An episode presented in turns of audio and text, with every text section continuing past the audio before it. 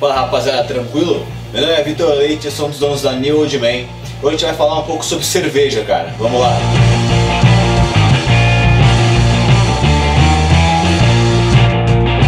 Então rapaziada, a gente vai dividir esse, esse tema de cerveja em alguns vídeos. Então nesse primeiro vídeo a gente vai falar um pouco sobre o que é a cerveja, as famílias das cervejas, para você já começar a ter uma noção sobre que cerveja você prefere, que tipo de cerveja existem para você comprar no mercado ou qualquer coisa do tipo, beleza? Então vamos começar falando sobre o que é realmente a cerveja. Cara, então a cerveja nada mais é que um composto gasificado que vai água, malte, lúpulo e o fermento que é o levedo. Vamos falar sobre cada um deles rapidinho. Então, cara, o malte ele é a cevada germinada e seca. Esse processo faz com que ele fique um pouco adocicado e também é nesse mesmo processo onde o açúcar do malte, que é a cevada, é, fermenta e vira álcool. O grão pode ser torrado ou não. Cara, existe o malte claro e o malte escuro.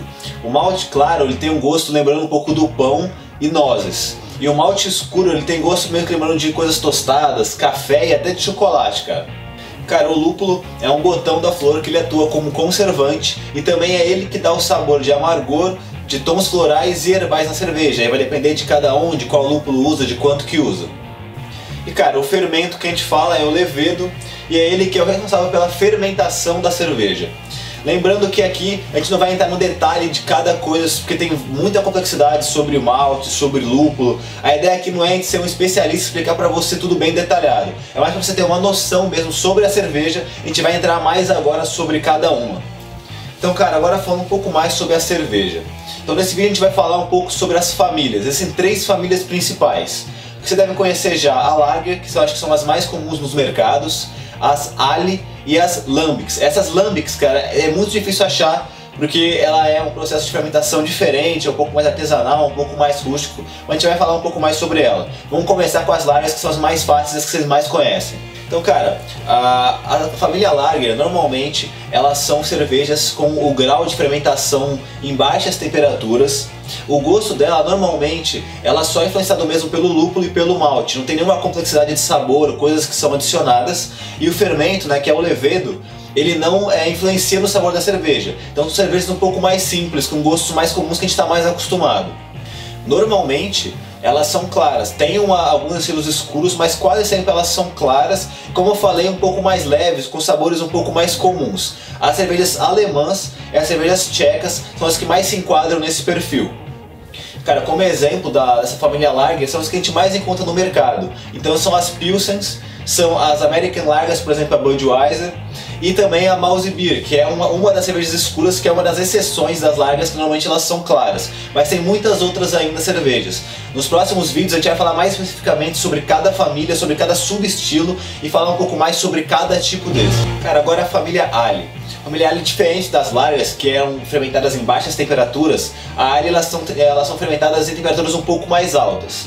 É, também elas são cervejas um pouco mais encorpadas e que a, o sabor dela, ao contrário do, das largas que eram só influenciadas pelo malte e pelo lúpulo, ela também é influenciada pelo fermento, pelo levedo, porque junto nesse processo de fermentação vai frutas e especiarias. Então ele fica com gostos um pouco mais complexos. Então, cara, essas cervejas, elas são, como eu falei, mais encorpadas. A cor delas vai variar muito do subestilo. Como eu falei, tem vários subestilos aí dentro dessas famílias. E como eu disse também, os gostos delas normalmente puxam mais pro frutado e para alguns tons herbais, especiarias, como eu disse, um pouco mais complexo.